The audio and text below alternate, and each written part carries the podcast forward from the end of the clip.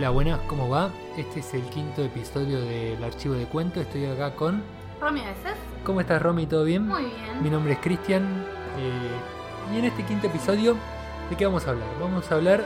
Perro, eh, los Grimm y Andersen. Bien. Vamos a hablar principalmente de ellos como autores y ahí vamos a aprovechar y mencionar eh, los cuentos de Pulgarcito y Pulgarcita para eh, también ver cómo cada uno de estos autores hizo su trabajo con respecto Claro, al son, cuento. son Sí. cuentos que. Eh, O sea, en realidad el nombre del, del cuento es el que los tres usaron en común, pero difieren bastante todas las versiones. claro, y nos sirven como para, para ver qué, qué hacía cada uno con su trabajo. Sí, ver A, la, a la- medida que avancemos y que expliquemos se va a entender bien. sí, ver la impronta que le ponía cada uno, ¿no? Si vemos el de Perro, vamos a ver como que es más... Es terrible el de Perro. Sí, tiende más al morbo. El de los Grimm es como un poco más canchero y el de... y el de... El de Andersen está bastante bien. Está, es el- la, la versión más linda capaz. Pero no es pulgarcito, es Es pulgarcita. pulgarcita, sí. Es, es, es otro cuento, pero bueno, nos sirve también para ver eh, cómo fue mutando y evolucionando la idea de cuento de hadas a través de, del tiempo. de los, sí, de los dos siglos más o menos que abarcan. Bien, del que primero vamos a hablar es el que se ubica cronológicamente primero, ¿no? Sí. Que es el de Perro. Muy bien. Sí. Eh, Perrault nace en el 1628 en París y siempre vivió en París y eh, fue funcionario de- del rey, eh, trabajó para la Academia Francesa, fue bibliotecario de la Academia, eh, fue secretario eh, también, canciller, eh, o sea, siempre trabajó, nació en una familia acomodada de, la burguesía, eran, su padre era abogado, él después también fue abogado, y su vida se mantuvo un poco en- entre el círculo intelectual de Francia y la corte. Esto también se ve reflejado un poco en sus cuentos, ¿no? Que, que está apuntado más para un círculo de nobleza Claro. y no tanto... Es como para entretener en las tertulias o en, la- en las, eh, eh, sí, en esas juntadas que hacían, donde Y- había representaciones, recitaban y demás, y bueno, un poco se había puesto de moda el cuento de hadas. Bien, y ya ahí empezamos a ver una diferencia respecto a lo que son los Grimm. Claro, claro, porque, eh, a ver, es importante entender esto. Eh, para entender la, importancia de la obra de los Grimm, eh, está bueno ver qué es lo que hizo, por ejemplo, Perrault con el mismo tipo de material. Em, la verdad es que tomar a Perrault como un, un folclorista o alguien que tomó cuentos de la tradición oral es un poco inexacto, porque más allá de que él usó cosas que estaban en la tradición oral y demás, las mezcló un poco como quiso. eh, ponía un pedazo de un cuento acá, otro allá, le, ponía cosas personales de él, los, los, eh, ponía cosas, las cosas más morbosas y terribles. Claro, también lo ayornaba un poco para el público que tenía, ¿no? Esto Exacto. lo vimos... No, no eh, tenía la intención de preservar un cuento que, y ver cuál era su, eh, el, eh, sus raíces y demás, sino, eh, bueno, agarro lo que más o menos dice la gente y lo meto en un cuento que entretenga. Esto lo vimos en el primer sí. episodio en Caperucita, ¿no? Se notaba un montón. Claro, por eso, si, si no lo escucharon, lo pueden escuchar y ahí está re claro la diferencia entre lo que él hace con Caperucita y lo que hacen los. Ujú. Em, bueno, entonces, eh, otra cosa muy importante es entender que en, en el siglo XVII en Francia se va a empezar a gestar la modernidad. Las ideas que después van a ser las que den en el siglo siguiente eh, el, toda la, eh, a ver, que sustenten a todos los que representaban la ilustración y el enciclopedismo. Eh, Que, que eso lo vamos a analizar en un ratito. Pero para tener una idea, Perrault ya empieza a generar todo eso, las bases de eso. Eh, en la Academia Francesa se había dado un debate muy grande entre los modernos y los antiguos. Perrault pertenecía a los modernos.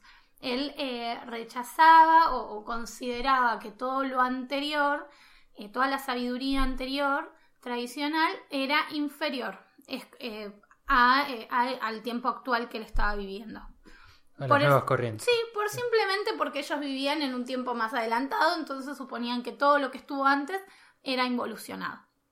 Y es... eh, Esto se nota en sus cuentos también. ¿no? Em, ¿En qué Él- aspecto? Y, por ejemplo, capaz que cosas eh, más de... Bueno, que estábamos hablando, de cosas tradicionales, como que no le preocupaba Claro, mucho. las pasa por arriba o las modifica porque total no importan. Entonces, el, el entender que él era parte de los modernos y que, que, no sé, hablaba mal de Homero, de Platón. Entonces, a ese nivel eh, ayuda a comprender que, a ver, no tiene sentido o es una gran contradicción que alguien que eh, menosprecia lo tradicional se ponga a hacer una compilación de cuentos tradicionales. Entonces nos sirve, el saber cómo pensaba él nos sirve para estar atentos y desconfiar un poco de las intenciones de Perrault a la hora de hacer su, su libro de cuentos de hadas. Ahí, se- ahí es la primera gran diferencia que tiene con los Grimm, ¿no? Que también ellos tomaban elementos mitológicos. Claro, ellos querían preservar todo lo que O sabían por lo menos que- vemos que están presentes, capaz Sí. eh, consciente o inconscientemente, pero vemos eh, muchos elementos de la mitología griega o de distintas mitologías en los cuentos de ellos. Claro, porque Perrault se se encargaron separa. de, de- de guardarlo a eso. En cambio, Perrault un poco eh, usó las cosas de una, o sea, usó los cuentos tradicionales de una forma eh, irresponsable y para su beneficio y para entretener, no los respetó, o sea, no, no- no les dio gran importancia.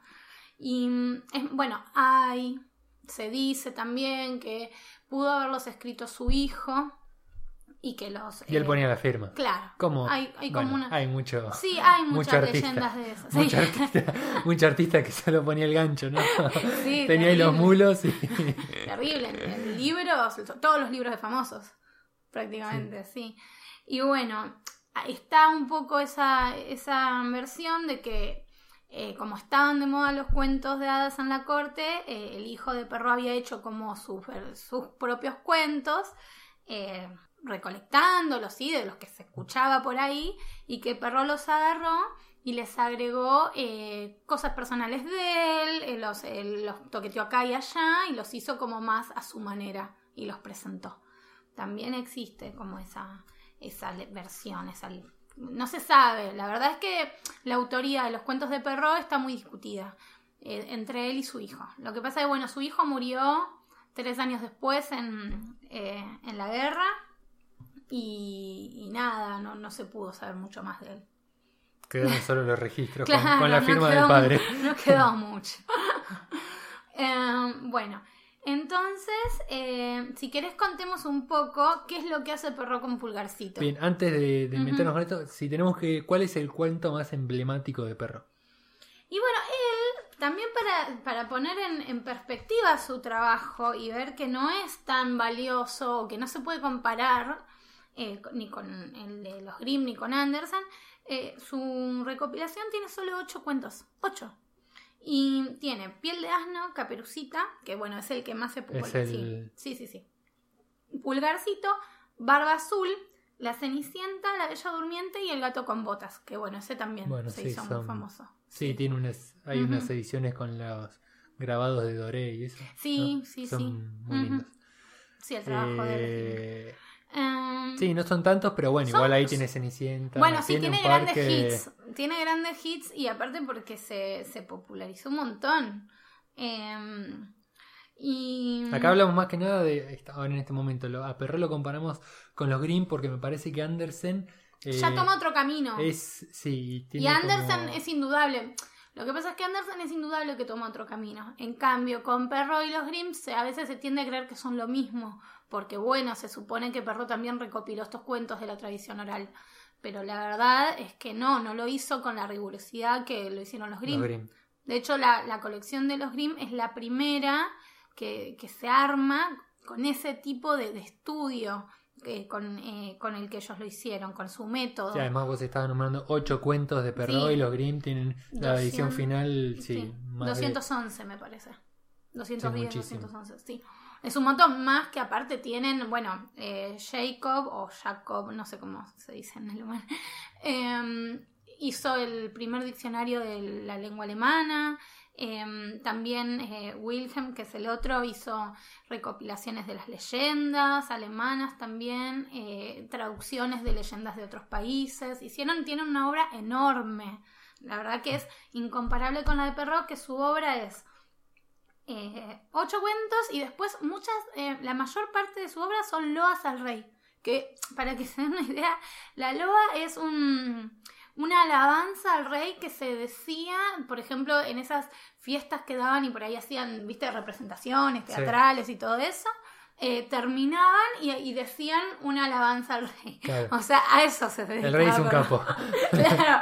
Aguanta el rey. Aguanta el rey. Claro, aparte Perro, la verdad que acomodó a toda su familia estando en, en, contacto con los funcionarios que estaba y demás. ¿De dónde era? ¿Argentino? claro, es muy así, sí.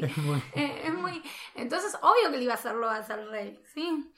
Eh, por eso, me parece que es importante eh, saber y que también cuando muchas veces hablan, no, los cuentos clásicos solamente estaban hechos para moralizar y bla, bla, bla y dar... Eh, son más, cuando se habla de eso se habla más de los cuentos de Perrault, que también usa los cuentos como instrumentos moralizantes y, y de hecho terminan con una moraleja los cuentos. No, sí. Sí, tienen, bueno, la, la, versión esta de Pulgarcito que leímos al final tiene como una. Tiene un versito medio. De moraleja. bueno, la, la, versión de Perro de Pulgarcito es terrible. Es terrible, sí.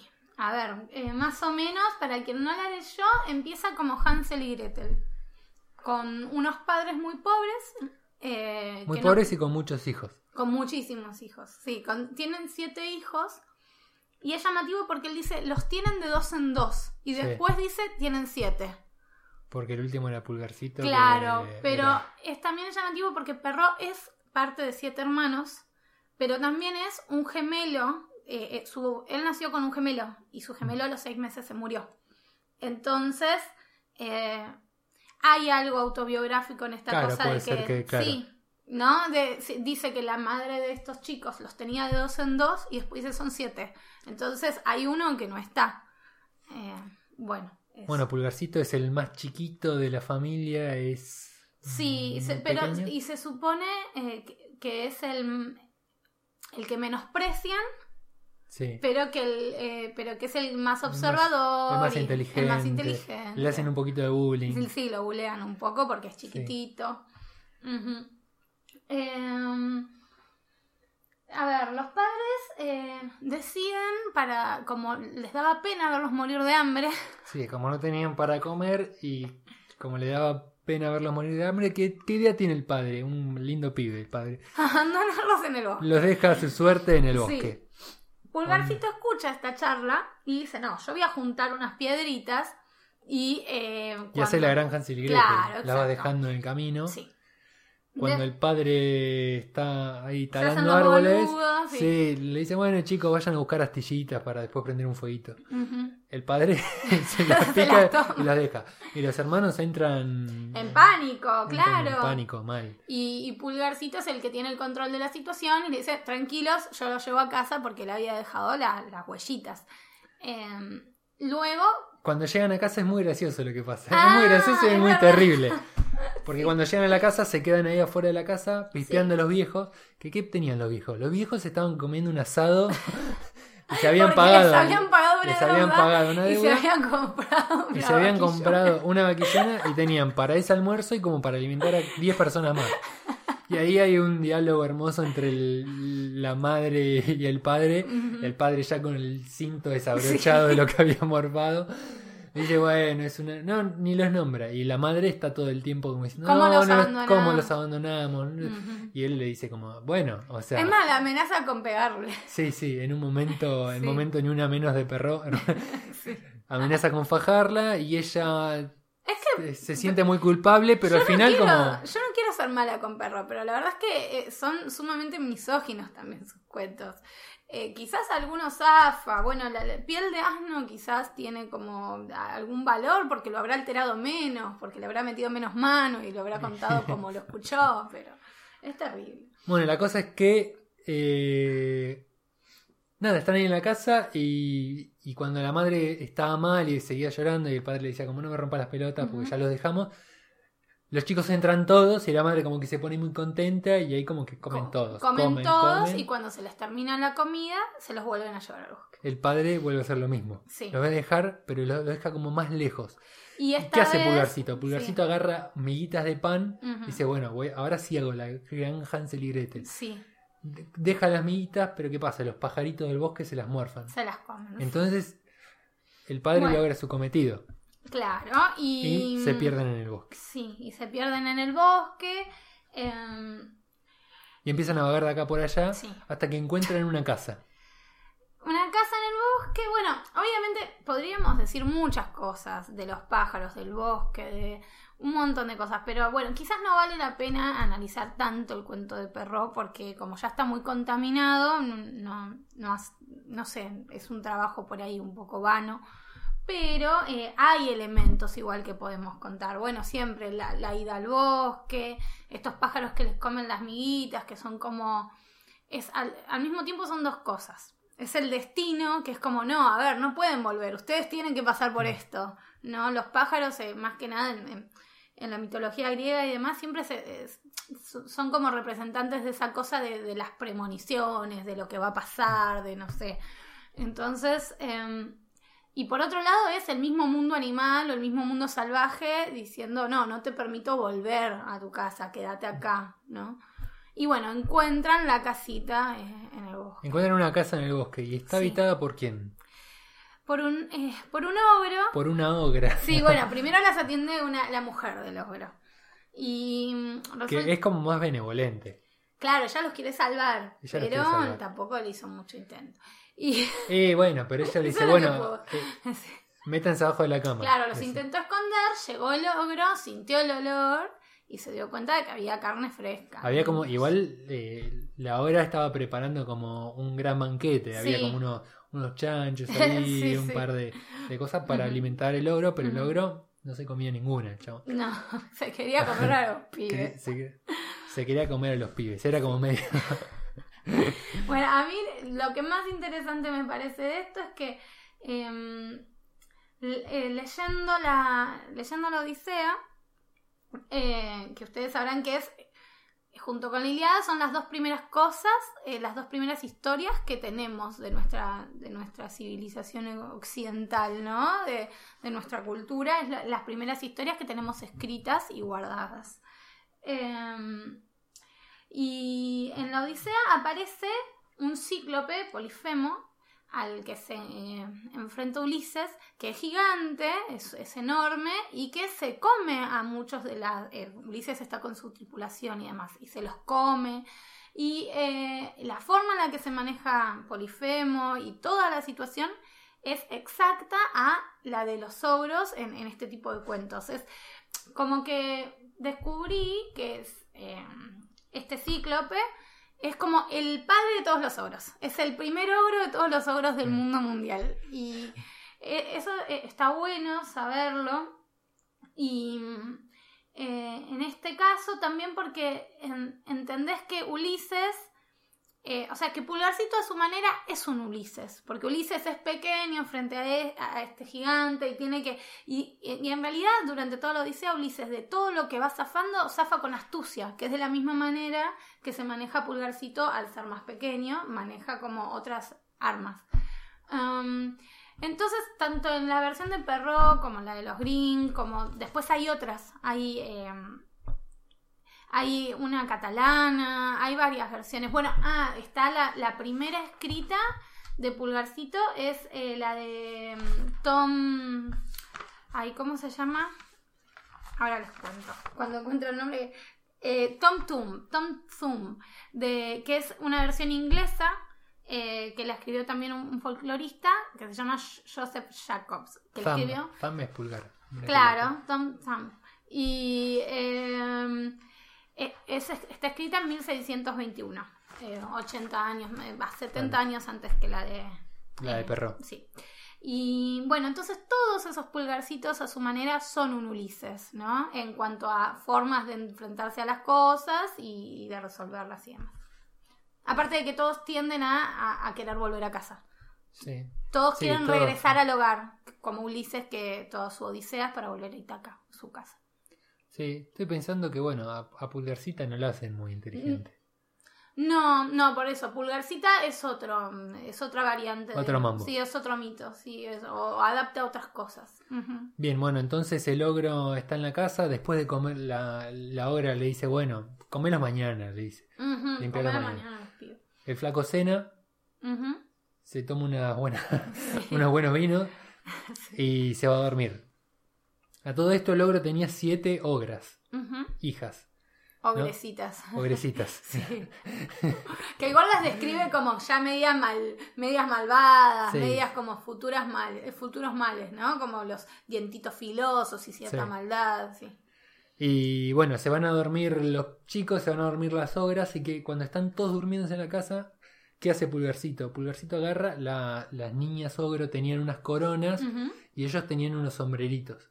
Entonces le- eh, lo que hace Pulgarcito, bastante pillo, le saca a los hermanitos todos los gorritos y se los pone a las, a las niñas ogro y él agarra las coronas y se las pone a ellos. Entonces el ogro se levanta A a mitad de la los noche. hermanos duermen, no se preocupan Sí, por todo, nada. ninguno, ya, listo. Sí. No van a matar, no pasa nada. Eh, el ogro se levanta a mitad de la noche, medio escabio, dice, no, yo lo voy a matar igual porque, nada, lo voy a matar. Entra a la habitación medio oscuras, tantea, toca las coronas, dice, "Eh, estas son mis hijas, no las voy a matar.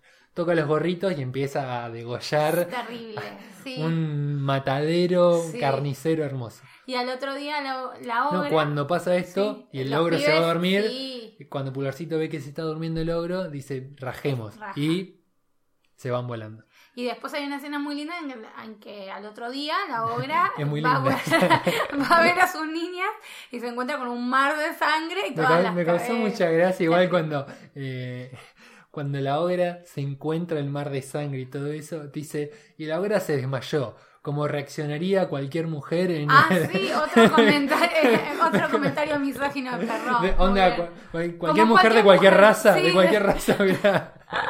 me causó mucha gracia. Cualquier eso. género femenino ante esta situación se desmayaría, sí, más o menos, sí.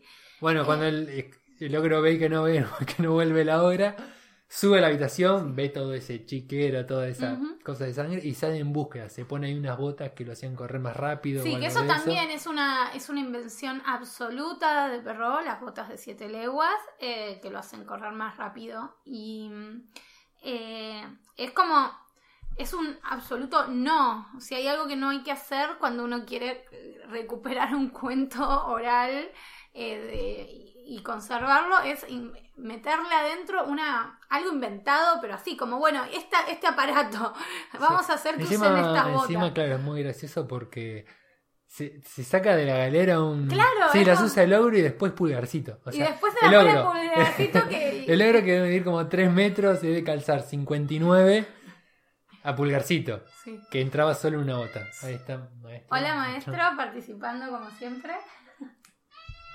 Le pongo pausa. Bueno, entonces inventa esto de las botas. Y entonces, eh, ah, Pulgarcito se esconde y cuando... Y cuando el ogro se cansa de buscarlos, le roba las botas. Sí, el ogro se queda dormido, Pulgarcito le roba las botas y va y después le hace como un truco a la ogresa eh, y le roba mm, toda la fortuna que tenía. Sí, es muy gracioso porque después como para limpiar la imagen de Pulgarcito Claro. dice, no, esto como que no era real. Claro, por ahí no fue así y en realidad lo que hizo es usar las botas para ser un mensajero del rey y eh, de esa manera ganar dinero y luego volver y ayudar a su familia. Y comprar títulos nobiliarios. Y, y comprar títulos nobiliarios, claro, que es co- cosa que Perro hacía, compró en su momento eh, para él y su familia. Así de bueno. Bueno, esta es la versión de Perro, que creo que es la, la, la versión más fea. Y eh, eh, es terrible, es, te- es ter- eh, es terrible lo que pasa con, con las sobrecitas. y, y aparte que bueno, que mm, ese doble final también, Sí. es medio raro el doble final. Las botas esas, eh, sí, no. Sí, no, le bajamos el Eh, pulgar. totalmente. El pulgarcito. Bueno, y entonces, eh, a ver, como para terminar de, mm, eh, de entender a Perrón, me parece que... Hay algún chisme de Perro. Él era. Mm, No, ¿Cómo bueno. era en su vida privada? Era. Tenía. No, no, eh, salvo todo Tenía lo que una hija que usaba mucho Instagram. No, no, la verdad es que no hay mucho más, o sea, No. salvo lo que sí, lo que fuimos contando de, de, de su actividad con la realeza, de su perte- eh, de pertenecer a, a- a los modernos, de em, bueno, y como para cerrar, en- entender que eh, dentro del enfrentamiento que se daba entre los antiguos y los modernos, no era solo eh, una idea de eh, valorar o no eh, cierta sabiduría tradicional o clásica más bien, eh, sino que también eh, todos estos pensamientos modernos se, se disfrazaban de, querer ir en pos del progreso, pero en realidad iban en pos de un montón de ideas políticas de la época, apoyando un montón de cosas que beneficiaban claramente a un sector. Y eh, Jonathan Swift, por ejemplo, que es el, el que escribió Los viajes de Gulliver. Eh, hizo toda una, como una fábula, eh, él estaba del lado de los antiguos, hizo una fábula eh, al estilo Esopo, describiendo a los modernos como arañas y a los antiguos como abejas, a los partidarios, ¿no? De estas dos posturas. Y eh, él eh, ilustraba con esto que, por ejemplo, las abejas, antes de generar su propia producción, va- van de flor en flor, agarrando lo mejor de estas flores y después ellas generan algo. En cambio, las, eh, las arañas eh, lo hacen todo desde, su propia, desde su propio cuerpo, desde su individualidad. Em, y bueno, eh, entender que Perrault era parte de este pensamiento y que no hay forma de que sus cuentos eh, tengan una intención real de preservar nada. Y, y tampoco de hacer algo de calidad en realidad, tampoco. Como después sí va a ser, Andersen tampoco pretende preservar nada, pero eh, Pero, claro. literariamente apuesta a otra cosa, tiene un estilo propio y bueno, después vamos a ver cuando lleguemos a él. Pero toma otro camino, pero no este que es el de usar algo eh, con el solo fin de entretener, moralizar con, tus, con sus propias ideas. O sea, Sí, son, las de Andersen son fábulas, pero tienen su impronta. Sí, aparte son abiertas, son simbólicas, vos podés interpretar lo que quieras. En cambio, con Perrón no hay forma de que vos salgas de la moraleja que él quiere dar. Y en ese aspecto sos esclavo de su Claro, visión. no tiene mucha lectura. No. Bueno, después de. Cronológicamente, después de Perrault, Llegan los hermanos Grimm. llegan los hermanos Grimm. Sí. En el medio, o sea, Perrón, vamos, eh, Perrón muere más o menos en 1703, me parece, sí. Y eh, los hermanos Grimm eh, van a aparecer 110 años después con su colección. Eh, ellos publican la primera colección en 1811. Y mm, entonces en el siglo que hay en el medio pasan un par de cositas que son importantes para entender por qué después los hermanos Grimm hacen lo que hacen. Con toda esta, ya esta modernidad empezando a nacer en el siglo XVII, en el siglo XVIII va a llegar el enciclopedismo y, y todo el movimiento de la ilustración francesa y demás. Con la idea de democratización del saber, entre muchas comillas, porque mm, de alguna manera el, ci- el enciclopedismo, bajo un montón de, de ideas aparentemente buenas, como es la igualdad y la libertad y, y esto de que todos tengan acceso al saber, en realidad lo que deciden es, sí, a todos acceso al saber, pero ¿a qué saber? Al que yo creo que, que tiene Claro, que que acceder. tenés que saber. Claro, esto es lo que yo creo que tenés que saber, lo pongo todo en una enciclopedia y es esto lo que se tiene que, que distribuir y llegar a la gente, no otras cosas. Y eh, como era, como estaban, eh, eran muy eh, racionalistas y demás, hay un montón de cosas simbólicas y de la tradición que para ellos Que eran afuera. superstición, pavada, infantilería y no. Eh, entonces, eh, el enciclopedismo va a ser eh, un resultado de ya lo que se venía viendo en, en el siglo de Perrault. Y eh, esto eh, es esto, a ver, sumado a que cuando los hermanos Grimm empiezan a recopilar sus, sus cuentos, eh, Alemania estaba, va, lo que, lo que ahora es Alemania, que en ese momento eran un montón de principados y el reino de Prusia y todo eso, eh, estaba siendo ocupada por Napoleón. Eh, estaba, siendo, estaba empezando a ser afrancesada, enciclopedizada con todas estas ideas. Entonces, eh, los Grimm, que pertenecían a un círculo de, intelectuales que pensaban en, oposición a estas ideas, em, empiezan a, notar que eh, se va, que si todo esto ellos no lo, ponen por escrito, va a desaparecer muy pronto y no va a haber forma de que vuelva a tener acceso a alguien a, toda esta información. Que se va a perder todas las costumbres. Claro, todo lo tradicional, todas estas ideas que eh, en el fondo son las raíces de su cultura, porque eh, todos estos mitos que se van modificando y se van transformando en cuentos y en leyendas y, todo esto es la forma en que naturalmente todo ese saber eh, mutó y se transformó para no desaparecer. O sea, de alguna manera todo lo que, lo que las sociedades más primitivas habían aprendido y entendido y pensado y filosofado sobre la vida se había transformado simbólicamente en un montón de mitos, de cuentos y cosas. Entonces, todo eso iba a desaparecer si ellos no lo, preservaban. De hecho, lo mismo hicieron con la lengua, con su idioma. Em, los hermanos Grimm eran filólogos, eh, daban clases en la universidad, trabajaban en la biblioteca de Kassel, que era el, poblado en el que vivían, el lugar, eh, Kassel o Kassel, no sé, en donde ahora en Alemania, en ese pueblo, hay una, o ciudad, yo, lo, yo, lo, imagino como un pueblito, es una ciudad re linda, pero bueno, eh, hay todo un, museo de los Grimm con toda su obra y, una cantidad enorme de cosas que me encantaría conocer. bueno, entonces... Em, los Grimm, ante el avance de, Francia, eh, sentían que todo eso de la identidad de su pueblo se iba a perder. Y lo más importante que a mí me costó un poco entender es que ellos pertenecen al romanticismo alemán. El romanticismo alemán es una respuesta a todo esto, a todo lo que hablamos del enciclopedismo y la contrapartida. Sí, exacto. Em, es importante entender que no es que ellos buscaban proteger algo que ya tenían, sino que como eran justamente principados sueltos y demás, todo, toda esa identidad como pueblo que tenían todavía no la habían llegado a, formar totalmente. En Dinamarca, con en la época de Andersen va a pasar lo mismo, van a estar como... Son momentos muy nacionalistas estos, es cuando vienen de afuera a querer invadirte, imponerte sus costumbres, sus creencias, su todo, eh, decís, bueno, no, pará, yo quiero defender lo que somos. Ah, pero ¿qué somos? Entonces, en ese momento un poco se empieza a armar la identidad alemana o lo que ellos creen que, que, forma parte de toda su tradición. Sí, de su folclore. Ajá. Y entonces el, el, romanticismo va a ser un poco eso. Va a ser darse cuenta de que hay que proteger algo que ni siquiera tenían del todo.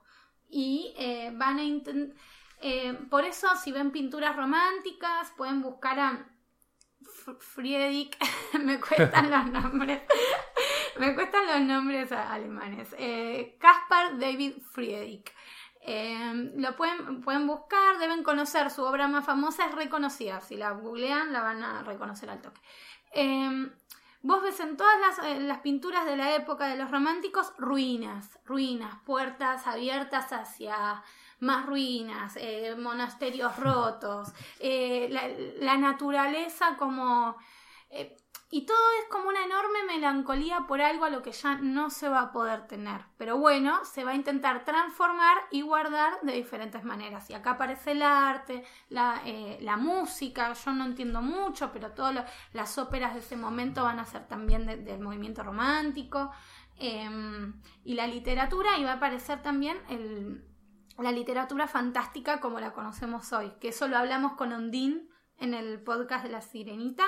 Va a aparecer Ondine, eh, que es un paso intermedio entre, entre los cuentos de hadas y la literatura fantástica. Pero después ya pronto va a estar Frankenstein, eh, El hombre de la arena, que, es de Hoffman, eh, que también hizo cuentos de hadas. estaba como ahí entre medio Hoffman. De vez en cuando hacía un cuento de hadas, de vez en cuando hacía un relato fantástico. Bueno, más adelante ya va a aparecer eh, Poe eh, y un montón de cosas más. Pero entonces, en el medio de todo eso están los Grimm con su obra enorme y súper valiosa para, para el pueblo alemán. Para preservar Sí. todo el folclore y mitología. ¿no?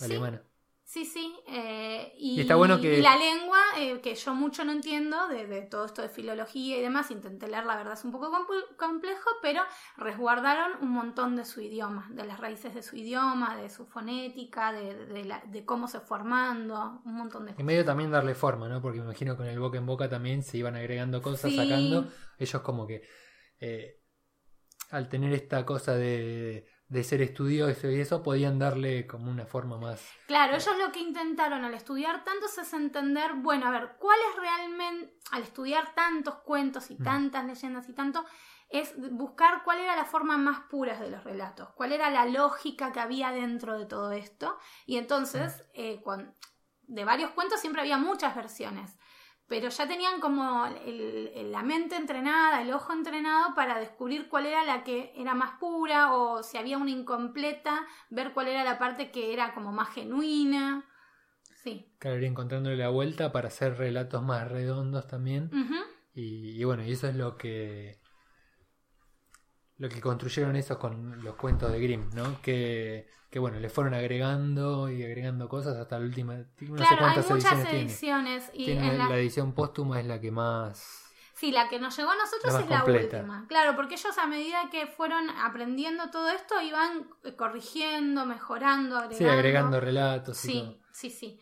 Eh, muchas veces también tuvieron que corregir cosas como mm, por la por la época, porque por ejemplo Blancanieves, eh, la que le hacía todo, todas las maldades, era su madre y no su madrastra, y no estaba muy bien visto que sea Claro. su madre.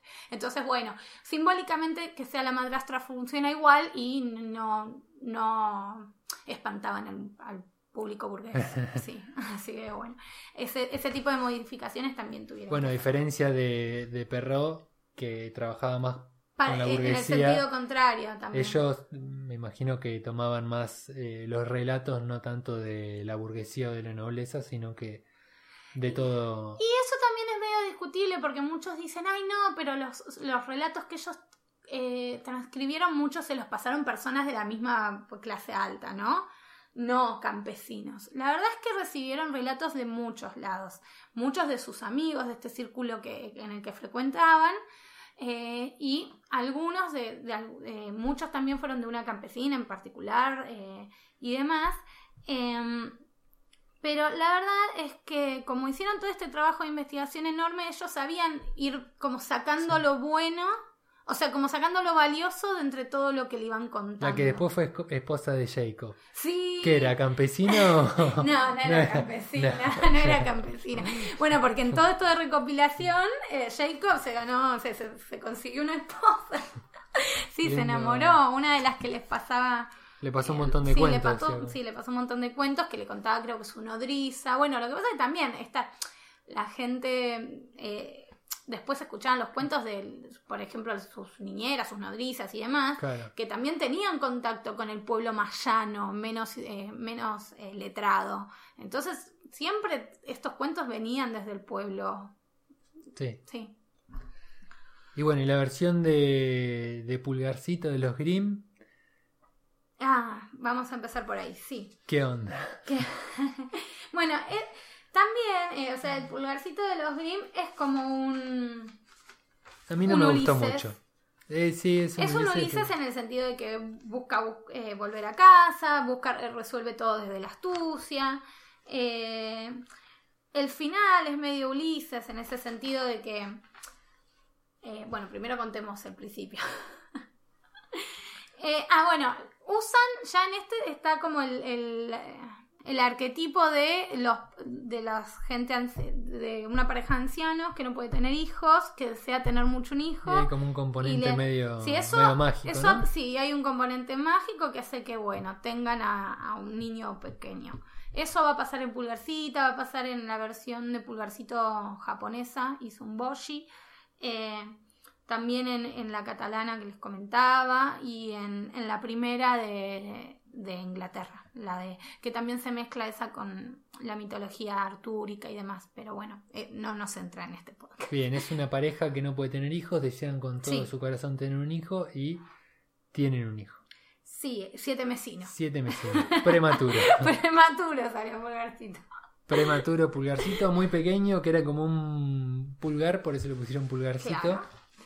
Y bueno, y va a ir llevando, eh, va a ir teniendo diferentes pruebas a lo largo de su, de su camino a hacerse adulto o a demostrar. Sí, al principio él como que lo quiere ayudar a- al viejo que era ahí un campesino y, y el padre le dice que no, que es medio peligroso, no sé, y él le dice no, no pasa nada. Claro. Y se sube arriba del, casi al lado de la oreja del caballo y le va gritando órdenes y lo van... Claro, porque tenía la, tarea de llevar el carro que, que con el caballo hacia donde estaba su padre.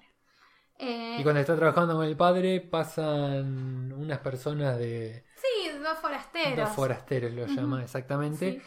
que piensan que el caballo está hablando, dicen de dónde sale esa voz, pero no, en realidad era Pulgarcito. Y lo que quieren es llevárselo para hacer plata con él, Sí, tipo atracción de circo. atracción de circo. Y le ofrecen una moneda de oro al padre. Sí. ¿Y el padre qué hace? El padre, El padre no primero quiere. que... Sí, pero cuando le muestran la platita le dice... Pulgarcito le dice, dale papá, déjame, déjame así conozco el mundo. Sí. Bueno, está bien, si vos querés yo me quedo con la guita y vos te vas. Claro. Y mato dos pájaros de un tiro. Y bueno, pero Pulgarcito, es, este es su viaje iniciático. Más allá de que no nos vamos a detener mucho, es el típico relato de viaje iniciático. Eh, y es eh, vive su propia odisea, Pulgarcito, y bueno, tiene que hacer esto. Entonces se va. Es interesante lo de la moneda de oro porque aparece en, en los otros relatos también, en los que te mencioné. O sea que la idea de padres ancianos que no pueden tener hijos, la moneda de oro, las diferentes pruebas, eh, en muchas son. Las pruebas van cambiando en todos los relatos. Eh, pero siempre es comido por algún animal. Sí, termina ¿no? sí, el- esas cuestiones son comunes. Sí, como que termina. A todos él- los relatos menos al de perro. Sí, termina, termina dentro de la vo- del estómago de un lobo. Y esto me sonó muy caperucita, ¿no? Que él termina como en el, el estómago Sí. del lobo. Y al final lo que le dice es: Sí, vos tenés que ir a esta dirección. Le da la dirección de los viejos. Le dice: Bueno, abrile la cena y come todo lo que quieras. Sí. El lobo se empacha. Y cuando una vez que está empachado el lobo, todo gordo ahí, obeso, le grita, che viejo, vení que, que acá hay un lobo. Y. ¿Cómo que hay un lobo? Baja, lo ve al lobo y está con la madre con una hoz, Ujú. el padre con un hacha. Y le Sí. dicen, che, no le abras la panza que estoy yo adentro, a ver si me lastimas. Entonces le pega un mazazo en la cabeza, lo deja ahí medio tumbado Sí. y después le abren la panza y sale... Bueno, el elemento del hacha es otro que se repite en, en- en varias eh, otras variantes de pulgarcito. Eh, y eh, Sí, pero esto, esto que es como decís de que vengan cuando, el vuelve al- cuando vuelve a la casa y Sí. le abren la panza es como un Sí, renacimiento. es un renacimiento, aparte le hacen nuevas ropas, ¿no? Y sí, Le- porque el si le hacen- ya todo Si le dicen, jugo gástrico. Claro, pero, no, pero, es, eh, pero al, par- al margen es como, bueno, eh, ya hiciste todo tu viaje, volviste a casa, renaces y tenés un nuevo traje, donde sos una nueva persona, de alguna manera, sos como una nueva versión de vos, ¿no? Eh, en Pulgarcito vamos a ver que le ponen un nuevo nombre al final. Sí, Es como, eh, eh, descubriste quién sos realmente y ahora lo, lo llevas puesto, ¿no? Em, ¿Qué más? Quería, ay, quería contar algo que nos faltó, que en la mitad Pulgarcito se va a meter dentro de una cueva y luego dentro de un caracol, de una concha de, de caracol vacía. Eh, todo eso es otra vez volver al útero, volver a la tierra, que ya lo vimos en otros cuentos. Em, lo del lobo, bueno, que decías también me pareció interesante que vuelve y el lobo come todo lo que hay en la casa y que también me remite de alguna manera a la Odisea, porque Ulises cuando vuelve a Itaca descubre eh, que en su palacio habían estado un montón de tipos abusándose de que él no estaba, comiéndose todas sus reservas, tomándose todo el vino, comiéndose todos los, los chanchos, la- la- el ganado, todo. Un poco también eh, me parece que es un poco eh, un- una referencia o, o algo que un eco de la Odisea, esta cosa de bueno, vuelvo y eh, termina muriendo el lobo que estaba acá comiéndose todo, ¿no? Em, ¿Qué más podemos contar? Bueno, en el medio va a cagar a dos ladrones. a los ladrones, sí. Sí. lo llevan, quieren robarle en una iglesia y, y él los lleva a la iglesia y cuando están por robar, él empieza a gritarles, entonces aviva a la gente y salen matando a los ladrones. El pulgarcito de, de los Grimm me parecía como medio cancherito. Es medio a, a mí no cancherito. me. Eso no me gustó mucho. no me gustó mucho. Es medio cancherito y. Y, y como que. A ver. Solo, solo en un momento el chabón las tiene, la tiene medio complicada, que es cuando está adentro del adentro de, de una vaca. Está, Claro, cuando eh, luego de salvar a, a- o sea, al cura de que le roben estos ladrones, eh, termina comido por una vaca y luego eh, Y mientras la vaca se está alimentando, Sí. casi casi muere por el, del- Claro, en el estómago de la vaca. Y cuando el cura escucha los gritos de la vaca, dice, esta vaca está poseída, hay que Sí. matarla. es así, y la Sí. matan a la vaca. sí, la matan y después se La hacen toda picadillo y tiran el, El estómago de la vaca por lo- ahí y ahí se lo come el lobo. Claro, y así llega el lobo. Pero es el único momento pues. medio apremiante del... Bueno, pero en realidad eh, me parece que el, el, el pulgarcito de los Grimm pasa por más pruebas que el de Perrault. Sí, el de sí, mucho. le sale todo bien dentro de todo, porque cuando se cruza con el... Cuando termina la casa del ogro, idea este plan, después el ogro se queda Sí, dormido, igual le roba siempre, las siempre botas. sabemos que, que no va a morir ninguno. de los- Nunca van a morir los pulgarcitos. No, bueno. Eso lo sabemos.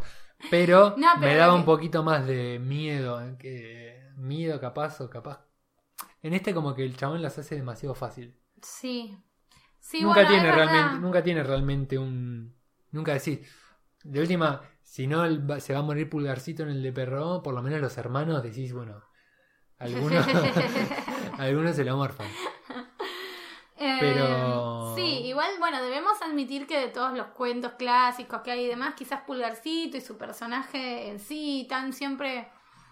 Es que, bueno, esa cosa de tan soy tan astuto que por eso zafo de Sí. todas, por ahí lo hace menos eh, empático, ¿no? Lo hace menos... Menos carismático. Sí, menos carismático para nosotros. Eso es cierto, sí. No, es eh, típico, típico enano, que se la sabe toda. Sí, bueno, sí, Canchero, verdad, no, no, típico sí, es muy canchero. canchero, es verdad, muy- no cae también. Muy canchero. sí. Bueno, pero. um, eh, ¿Qué más? Después. No, bueno, de la versión de los Grimm no hay mucho más que. que- No, es que bastante contar. cortita, la verdad. Sí. Eh, y bueno, lo interesante que quería terminar de, comentar de los Grimm es que ellos con los cuentos no hicieron un, trabajo, porque muchas veces la gente cree que.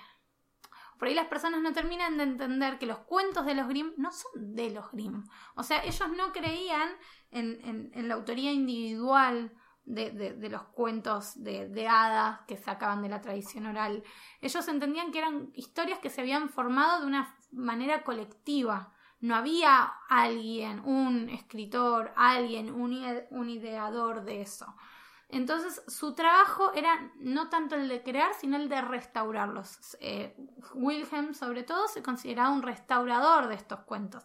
Y está bueno como tenerlo presente, porque Anderson, Andersen no, no va a ser ni restaurador ni nada, va a ser un autor. Pero eh, va a dar como el paso siguiente. Pero el paso de los Grimm es importante, porque para utilizar después todos estos arquetipos, primero tienen que estar guardados y eh, recopilados en algún lugar. Bien, y pasamos a Andersen. Sí. Andersen, que es el que.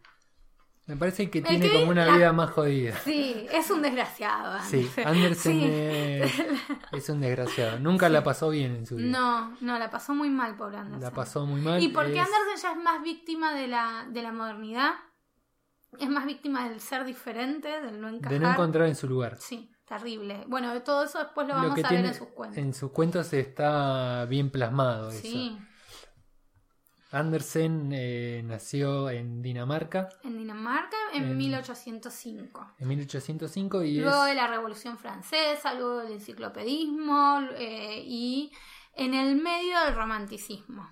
¿Y dónde nace? Nace en una familia, a diferencia de Perrault y los Grimm, estaban Sí. acomodados.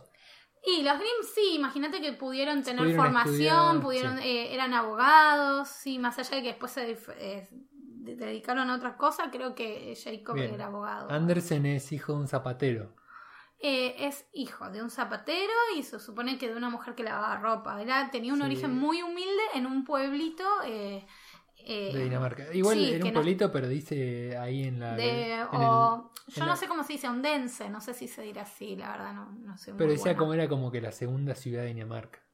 Claro, Está bien que Dinamarca era- no era. era chiquito, estaba muy... eh, Dinamarca estaba como luchando por no terminar siendo comida por Alemania, estaba ahí como en un... Pero sí, bueno, en ese momento es verdad, no nació en el medio de la nada. No. Y tuvo una infancia de mierda, porque Sí. La vieja no tenía muy buena relación con la vieja y, No. y el padre, que era la persona como que más lo quería y más lo apañaba capaz, eh, fallece a los 11 años, cuando Sí. él tiene 11 años, muy pequeño, Muy pequeño. Sí, quedó medio en la medio nada. huerfanito. medio huerfanito y eh, se mm, había empezado representando como obras de teatro de títeres en, en- en ese pueblo. Sí, el viejo como que Le había hacía- hecho un le teatrito, había hecho un ¿verdad? teatrito, es muy- lindo eso. Sí, sí, es muy... El, el- el zapatero le había hecho como un teatrito y unos Sí. personajitos con... Sí. Y... mm, Bueno, y así todo él se las ingenia como para empezar a estudiar, una, una Llega la- formación muy sí. básica. llega a la capital y se con- en realidad creo que lo primero que se, se ingenia es para conseguir que lo mantengan, para conseguir que más o menos crean en él y que le permitan intentar ser artista, ¿no? Que hace conseguir de, de alguna manera mecenas. Sí. Y ya vemos que él es como una especie de outsider, ¿sí? es el de afuera. Y, y- y es terrible porque en algún punto él va a despreciar muchas veces o se va a burlar de la clase alta, pero siempre va a estar dependiendo de ella. Sí, siempre va a estar ahí, pero como no sintiéndose parte. Nunca. Y, y también muchas veces me imagino, no sé, uno lee eh, fragmentos de su, de su, sus diarios, eh, la verdad que quedó una obra tipo autobiográfica, un diario de él enorme, mucha correspondencia y un montón, y uno lee eso y pareciera que estaba convencido de que, de que lo despreciaban y de que se burlaban de él y demás. Me parece que hay mucho de paranoia, más allá de que seguro, también un, y poco, afuera de, se y sentía. pasa que me imagino que le deben haber, no debe haber sido fácil para él. No, y- pero, él, también él comía una con los de- reyes. pero un poco come- resentido. Por eso, tenía como una cosa muy personal. Él, yo no creo que. Él todo el tiempo sentía que en Dinamarca no se lo valoraba como debía, Sí, que en otros países se lo valoraba más y demás. Pero mm, la verdad es que tampoco le iba tan mal. Eh, tenía am- amigos en, en la clase alta, en la Y un poquito, yo lo veo como debe haber sido un tipo medio susceptible. Muy, una sensibilidad. eh, bueno, esa sensibilidad le sirvió para hacer una obra enorme y, y- y hermosa, pero... Un poquito pedante también. Y es que en realidad su complejo de inferioridad lo llevaba A también a ser muy soberbio. Entonces estaba como todo el tiempo ahí en el medio y siempre sintiéndose mirado como desde arriba. Pero bueno, como decimos, se manejó en las esferas eh, más importantes de Europa de la época, con los, eh, eh, los intelectuales del momento. fue como amigo o, o estuvo en la corte de todos los reyes de Dinamarca mientras él vivió. La verdad es que no es que se lo dejó realmente afuera. No, Tuvo la posibilidad de acceder a ese mundo. Sí. Lo que pasa es que nunca se sintió aceptado y siempre un poco despreció ese mismo mundo. No sé, era como lo desprecio, pero lo quiero. sí. Raro. Y bueno, esto se va a ver en su. Sí. Si no es en su, en su cuento más que es el patito feo. ¿no? Terrible. Sí, es él. El Un patito poco, feo un poco él. entendiendo, viendo Que lo es- que es su vida, entendemos también- después. eh, ah, bueno. el- Que sí, también hay que en contar cuentos- esto. En sus cuentos. esto, a ver, quiero, para, quiero terminar una cosa y después tirar la bomba. Eh, en sus cuentos hay mucho autobiográfico. Los personajes eran muy él siempre. Sí, sí, sí. sí. ¿Qué le quería decir esto del patito feo? Que después es un cisne con las plumas, era medio loca. ¿Qué- ¿Querés No, decir bueno, eso? que- ¿Querés decir eso? El momento, el momento real. Que nunca se le conoció una mina. Esa, esa querés decir. Sí, que es muy gracioso porque yo veo que las películas que se han hecho sobre Andersen, eh, hay una de, de- de una película viejísima que se hizo sobre Andersen, que es sobre su historia de amor con una bailarina y demás, y vos decís, no, chicos, es imposible. No, nunca tuvo ninguna pareja. Eh, tuvo sí amistades muy fuertes con, con mujeres, con una, creo que con una cantante de ópera fue muy, muy amigo, pero eh, la realidad es que leyendo su obra, y también su diario y demás, uno puede inferir que, que era homosexual y que en ese momento se sentía... No, O sea, el patito feo no se transformó en un halcón, se transformó en un cine. sí, eh, Con las plumas. Sí, o sea, Andersen, o sea, vos lees el patito feo y es el patito puto Andersen, pero bueno, es así y, y ayuda mucho a entender estas cosas para también entender por qué se sentía tan afuera, no solo por su condición de humilde, sino, bueno, de origen humilde, sino, bueno, esto también. Y, y en todos sus cuentos, se- o en muchos, se, van a, se va a ver reflejado. Em, ¿Qué más podemos contar? Bueno, la pulgarcita de ¿Querés él. Sí, es que, bueno, si querés ya podemos empezar con él Pulgarcita, es porque la- es un poco también eh, un personaje que hasta el final no encaja en ningún lugar. Sí, es un. Sí, es un personaje que está fuera de lugar en todo momento. Primero, eh, Caperucita. Caperucita. Pulgarcita nace, nace de una flor. Sí, Es también una mujer que no puede tener familia. Aparece un hada de la nada, le dice, le da como una plantita, vos cuidarla la plantita esta, y de ahí ella eh, sale un- hay un tulipán, una muy linda, y sale pulgarcita. sí. Y la describe como un ser hermoso, muy bello, que, que nada, iba de Que acá queda, para allá. sí, que estaba ahí sí. media la, vieje- la viejita, porque era una anciana la que la tuvo. Eh, Bueno, acá también le, se le ve un arma, poquito le arma un platito ahí para que se entretenga en un plato con flores. en una nuececita. Le hace y le hace una cama en una nuez. Eh, Bueno, bueno, la acá, como una, bueno, como sí, acá, acá podemos, podemos ver también que eh, la madre, una persona que no le daba pelota, como le pasaba a él, y no tenía padre, que a él se le murió muy también. chico, es como tiene algo autobiográfico ahí. Tiene algo de eso, sí. Eh, y también, de, no sé, me da también la sensación, la verdad es que Pulgarcita es más, es un relato más largo, tiene un montón de elementos para analizar que no analizamos porque hoy era más de hablar de los autores y demás. eh, pero también me da la sensación, lo pienso ahora, que era como una madre un poco castradora, en el sentido de, Pulgarcita no conocía el mundo. Estaba ahí en su plato No, y en su nuez. Y listo. La tenía como ahí. Te tengo acá en la mesa mientras yo trabajo. Te tengo acá. Como de adorno prácticamente. ¿Y qué le pasa a Pulgarcita ahí en la casa? En una, por una ventana rota entra un sapo. Entra el ser extraño y rompe como ese paraíso en el que vivíamos. Y la, ¿Cómo era el la sapo? trae al mundo. ¿Cómo era el sapo? Horrible. Verrugoso, gordo, feo. Era todo lo feo del mundo. Entonces, como es todo feo, podemos deducir que es malo. No, bueno, n- no sé. A ver. No es tan. A ver, no lo. No Sí, lo muestra eh. como un personaje malo en cuanto a maldad de crueldad, sino en que, ah, me gustó, sos linda, te quiero para. Se la lleva para se la secuestra, se la lleva. Y me causa sí, mucha gracia esto, como con el estúpido del hijo. Con el que es un estúpido. sapo gordo que solo hace prap. Que no habla. No habla. No, no habla. El padre habla, pero el hijo no. Es el gordo Bobby, che, gordo Bobby, te traje prap. Bueno, ahí también está también eh, toda la mirada irónica sobre las personas que lo a, a Andersen, porque Andersen va a ser muy irónico con la clase alta, en sus cuentos se nota, pero también con la gente pobre o la gente más básica. No es que, ah, no, acá los del pueblo ya no somos re buenos y los ricos son unos hijos de puta. No, No, no se va a burlar por igual de las limitaciones de todos.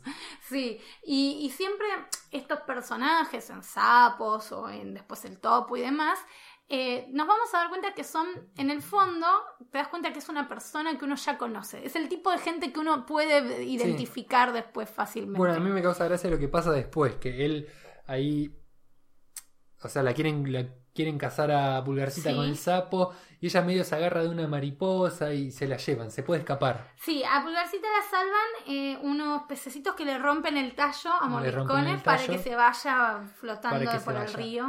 Se va flotando, medio que la salva una mariposa y hay Sí. como una especie de saltamonta ahí, no sé cómo Sí. lo nombran en el cuento. Sa- Sí, no- Sí, pero, pero yo es- es interpreté como un Saltamonte, saltamonte. sí. Y, y como que al principio la quería porque le parecía linda, pero después cuando llega con donde están todos los demás saltamontes, las saltamontes femeninos, dicen, "No, mirá, es un humano, qué feo. qué Sí. feo". Y el saltamonte que le parecía re linda dice, no, todos dicen que sos fea, entonces sos fea. Claro. Me causó mucha gracia eso. Sí. Es Bueno, como- pero también es un poco.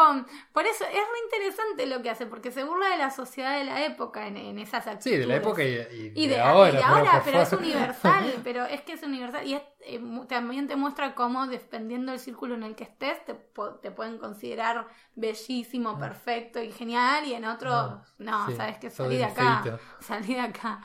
Bien, Eh, después de esa parte, ella Bueno, cae en em, el bosque. Sí, a mí me parece. eh, también eh, quería antes, antes de que el saltamonte la agarra, o sea, cuando el saltamonte la. eh, que quería, quería aclarar que antes de que el saltamonte se la lleve, eh, Pulgarcita eh, había atado su hoja a una mariposa. Entonces la Sí. mariposa queda atada a esta hoja y Pulgarcita cuando el saltamonte se la lleva, se da cuenta de que esa mariposa no va a poder... eh, de alguna manera va a morir pronto porque no se va a poder alimentar, no va a poder volar por estar atada a la hoja en la que ella había estado. Y eh, esto es importante porque fu- funciona en simetría con otras cosas que van a pasar en la historia. Pero bueno, en, en un principio es eh, esa mariposa yéndose por el río, ¿no? Y Pulgarcita eh, siendo desviada Siendo desviado. de Y camino. Pulgarcita cae en el bosque. Termina en el bosque sola. Y bueno, Pulgarcita va a pasar el verano muy tranquila sola en el bosque. Se va a armar como un refugio ahí. Pero va a llegar el invierno. Y ahí ya no. Ella hace buenas migas con los pajaritos. Sí, ella eh, sí. Sus, sus- sus- Sus amigos son los pajaritos. Sí, exactamente. Pero ¿qué pasa? Llega el invierno y los pajaritos tienen que emigrar. Sí. Y se van y la dejan solita, la pobre pulgarcita. Y ella va a terminar eh, vagando, eh, buscando un refugio. Y va a terminar en la casa de. O sea, en la ratonera de un ratón. Sí, pero ¿qué pasa? Eh, ella se refugiaba en las hojas y eso, y en el invierno las hojas se mueren todas. Claro. Y no, y, Y no en un momento. comida. Y en un momento se está por morir. Mal. Sí. Se está por morir y aparece un ratoncito. Un ratoncito que le dice, vení, pulgarcita, pasá para mi casa. Que yo, te, yo te puedo dar alojamiento, pero vos tenés que limpiarme la casa. Sí, bueno, ahí Anders en cuenta que el, el ratoncito es un- una persona de buenos sentimientos, aclara. Y le dice, bueno, vos eh, me, me ayudas a limpiar y me contás historias. Tipo, me contás cuentos y te quedás acá. Bien, entonces en un... mientras está en la casa del ratoncito le dice, che, ¿sabés que tengo un vecino que es re, re adinerado? Sí. Y, y nada, y tiene El una casa ratón quiere gigante. acomodarla. Quiere acomodarla a Pulgarcita. Y es el topo. Sí, es el topo. Es un chabón que es... eh, nada, no sale a la superficie. No, tiene una casa eh, muy linda, pero no sale a la superficie. Él- sí, y es, es muy interesante cómo lo describe porque cuenta que es- le molesta la luz, o sea, le, le- le molesta el sol y las y, y las flores y todo lo como todo lo bello de la vida, ¿no? Todo Sí, lo- lo- lo, lo- describe también como medio, no sé si sabio, pero como que le dice... eh, Es, eh, tiene- como- Le da uno- como unos consejos que están bien. Sí, es como eh, es el topo es un poco el personaje de, de persona con cierta cultura. eh, Pero aburrido. pero aburrido y, y también como resentido esta cosa de no, quiero escuchar a otros reírse cerca mío, no quiero que nadie sea feliz, muy serio, o sea, no le gusta la luz del sol, no le gustan las flores, no le gustan los pajaritos que cantan, o sea, eh, también es- es una persona que podemos conocer, hay mucho intelectual o pseudo intelectual eh, que en el fondo la verdad que no- La pasa para el orto. Sí, y no, y, no, y no le alegra para nada la felicidad ajena, sino todo lo contrario. Y bueno, el topo pertenece a este tipo de gente. Bien, la cosa es que el ratoncito la quiere ubicar con el topo y el topo en un momento están excavando y se encuentra con un pajarito que parecía que estaba muerto. Entonces bueno- Pulgarcita le quiere hacer una especie de funeral. Sí, Es muy tierna Pulgarcita, le quiere hacer una especie de funeral y cuando lo está, lo está acariciando, le está toqueteando un poquito, le puso como una, como un, lo cubrió como con hojas, eso le da calor al, y a la resulta que estaba vivo. y se despierta. sí. Estaba vivo, ella lo salva y el pajarito, nada, se va. Eh, el pajarito va, va a estar ahí hasta que llegue el verano o la primavera y, y luego se va a ir. La va a invitar a irse con ella Pero Pulgarcita le va a decir que no porque no quería abandonar al ratón. Al ratón. Sí, bueno, es, está bueno acá ver eh, que mm, así como en un principio de este viaje Pulgarcita dejó o no pudo salvar a la mariposa que iba a morir yéndose por el río atada a la hoja, en este caso se hace cargo del pajarito y salva su vida.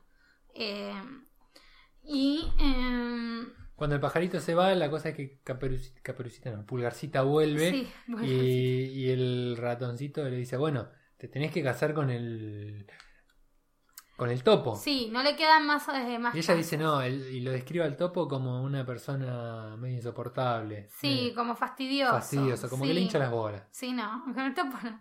Bueno, la cosa es que la ponen a hilar eh, y con cuatro arañas hacerle su ropa para la boda y le dicen que cuando pase el verano se tiene que casar porque el topo no quiere casarse en verano. En verano, porque odia el verano. Odia, odia la luz. Y el topo vive dentro, o sea, es como todo lo contrario a la luz, es el mundo de la oscuridad, dentro de la tierra. un poquito lo banco al topo igual, ¿eh? porque el verano acá en Mar del Plata, 38 grados de calor. no, pero, eh, bueno, la cosa es que. Le va a Lo que pasa es que el, el, topo es el representante de todo lo estéril, de, la, de lo frío, de la oscuridad, de la no vida. Y, Pulgarcita es feliz cuando, cuando, hay cuando está con los pajaritos. Le gusta... Claro, le gustan las flores, la primavera, le gusta el sol. Ella sale de la cuevita y se queda ahí esperando a que, a que se corran los pastitos y poder recibir la luz del sol. Eh, y sabe que una vez que se case con el topo no va a poder salir nunca no va a poder ser. Sí. Entonces, cuando... cuando está por casarse, vuelve el pajarito que ella había salvado. Es, cuando está por casarse, ella les pide por favor que la dejen ir a despedirse de la luz del sol y ahí se cruza con el pajarito. Y el pajarito le dice, che, ¿te quieres venir? Que vamos para ¿Sabes cómo? ¿Sabes cómo agarro viaje? ¿Sabes? Papá, sacame de este lío. y se va Pulgarcita. Y se va con el pajarito Pulgarcita. Con la golondrina, sí. Y que la va a llevar a un lugar, le dice, donde siempre es primavera. Sí. Siempre es primavera. Sí, que bueno, eh, eh, Acá es donde ya el viaje iniciático de Pulgarcita eh, empieza a llegar a su fin, ¿no? Ya pasó, ya pasó el invierno, ya pasó por adentro de la tierra, ya pasó por la oscuridad. Que también esto de, bueno, esto de Pulgarcita también de, estar en la cueva y salir hacia la luz de nuevo es como de nuevo el nacimiento, ¿no? como que sale de nuevo. sale desde adentro de la tierra. Y sale distinta. Sale, al mundo ya, ya medio... Y ya atravesó ya sabiendo lo que quiere un poquito, ¿no? Sí, eh, eh, eh, claro, de hecho la golondrina le había ofrecido llevarla antes. Y duda por el ratón y demás. Esta segunda vez ya no duda. Dice que no. No. O se queda en ese mundo sin luz o sale, sí. sale de una vez por todas. Claro. Bueno, la cosa es que cuando llega a este lugar de primavera eterna... También tomando un riesgo, saliendo de un montón de, de la seguridad, por lo menos de saber que ahí iba... Sí, pero sabía que mejor que donde estaba la iba a pasar. Sí. Porque era, iba a un lugar que ella le gusta. Sí. El sol. El sol y la luz. ella lo disfruta. Pero bueno, la golondrina igual mientras la lleva van a atravesar zonas nevadas y demás hasta llegar a este lugar donde siempre es primavera.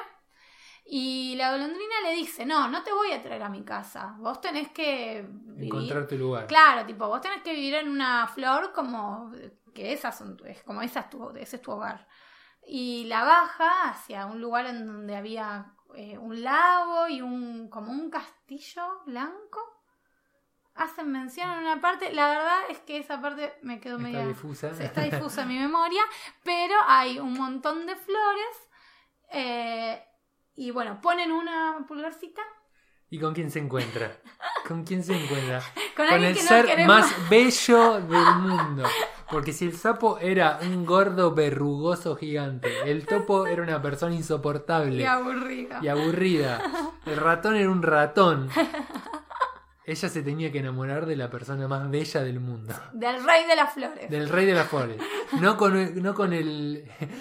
No con el cuidacoche de las flores. con el cuidapajaritos. No.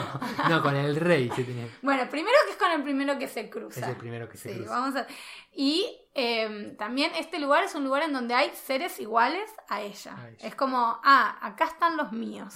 este es mi lugar. Es como, es un patito feo. Es como un patito feo cuando se da cuenta de que él es igual a los cisnes. Es como, ah, este es mi lugar. Sí.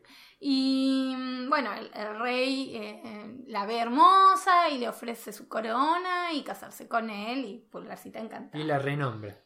Claro, y esa es una parte muy La linda. bautiza. Sí, porque le, eh, le da un nombre nuevo, que es Maya o Maya, que en eh, la mitología eh, romana más que nada, bueno, en la griega un poco también, va a estar relacionada a la fertilidad, la primavera, la, la agricultura y demás. Así que, que tiene que ver con todo lo que es Pulgarcita quiere. Entonces, eh, ll- llega a este lugar en donde es- están los suyos, o sea, es, de alguna manera es una vuelta al hogar, es un, bueno, volví a mi lugar. Eh, Sí, encuentra por primera vez en su vida, la Sí. en realidad. claro, sí. Eh, y, eh, y es renombrada como, bueno, eh, así como Pulgarcito de los Grimm, le vuelven a poner, le ponen un traje nuevo, es como un- mi nueva identidad, mi nuevo ser, esta persona renovada, renacida que soy hoy. Um, y le regalan, entre muchas cosas que le regalan las personas de, de ese reino, le regalan un par de alas de mariposa para que pueda volar de flor en flor, porque ellos todos tienen, el príncipe también También tiene- tenía alas. Eh, y, Y ahí ella se siente aceptada y Sí. se siente en su lugar. Su y se lugar siente en su lugar en el mundo y eh, eh, está bueno ver cómo eh, vuelven a vuelve a aparecer la, la idea de mariposa y esas alas de mariposa o esa mariposa que en un principio dejó ir por el río, eh, Ahora luego de todo el camino, al final son sus propias alas, o sea, se gana sus propias alas. Eh, de hecho, esa, esa mariposa que en un principio queda a la deriva en el río, eh, es un poco la representación de ella en, en ese momento, a la Sí. deriva en el bosque y, y demás. Bueno, y hay un montón de cosas porque la verdad es que Andersen hace muy bien su trabajo y todos los y todos los arquetipos y todas las los mitologemas los, los usa bien, los pone en función y con sentido y no para causar entretenimiento ni, ni, ni, ni cosas así. Entonces hay un montón para, para Sí, no seguir nada- analizando el no cuento, por nada, eh, siendo, o sea, el, del origen que tiene a dónde llegó, y, eh, Mm. no por Es nada, que- ¿no? No, Tiene- es que Andersen era se sabe, talentoso. más allá de lo que contábamos de su complejo de inferioridad frente a la clase alta y demás, eh, Andersen al mismo tiempo se sabe un genio. Él sabe Sí. que es un genio y él sabe que los que lo rodean no comprenden su genialidad, no comprenden lo que él viene a hacer.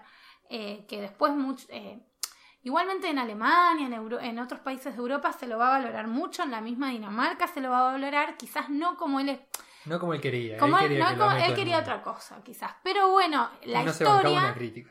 No, era muy susceptible, muy sensible. Pero la historia lo puso en su lugar, la verdad. Y, y cualquiera que, que lea su obra va, va a entender el, el gran valor que tiene. Quizás es medio difícil descontextualizada o entender esto, que eh, no es que al tuntún escribió los cuentos, hizo una reelaboración de un montón de cosas tradicionales eh, como las que habían eh, recopilado los Grimm. Él, Andersen ya no es, no es del mismo tipo de autor que los Grimm, es otra cosa, es un, es un autor, él es un autor. Sí, Él crea sus historias Sí. y hay mucho autobiográfico, como decíamos, pero al mismo tiempo lo hace de una forma abierta y simbólica para que cada uno pueda eh, eh, hacer su propia interpretación de, de la lectura.